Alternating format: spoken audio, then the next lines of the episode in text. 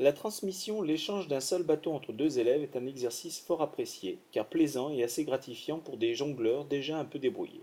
Selon le côté où l'élève réceptionneur se place, les deux manipulateurs doivent coordonner leurs actions et notamment déterminer la baguette d'accueil, placée alors plus haut en attente, droite ou gauche, et le moment où le lanceur s'éclipse, laissant sa place à son partenaire.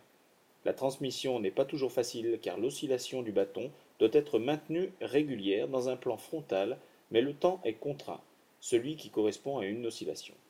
Lors de l'échange, le lanceur peut essayer de donner un peu de temps au réceptionneur en soulevant légèrement le bâton, mais celui-ci devient alors plus difficile à contrôler à la réception.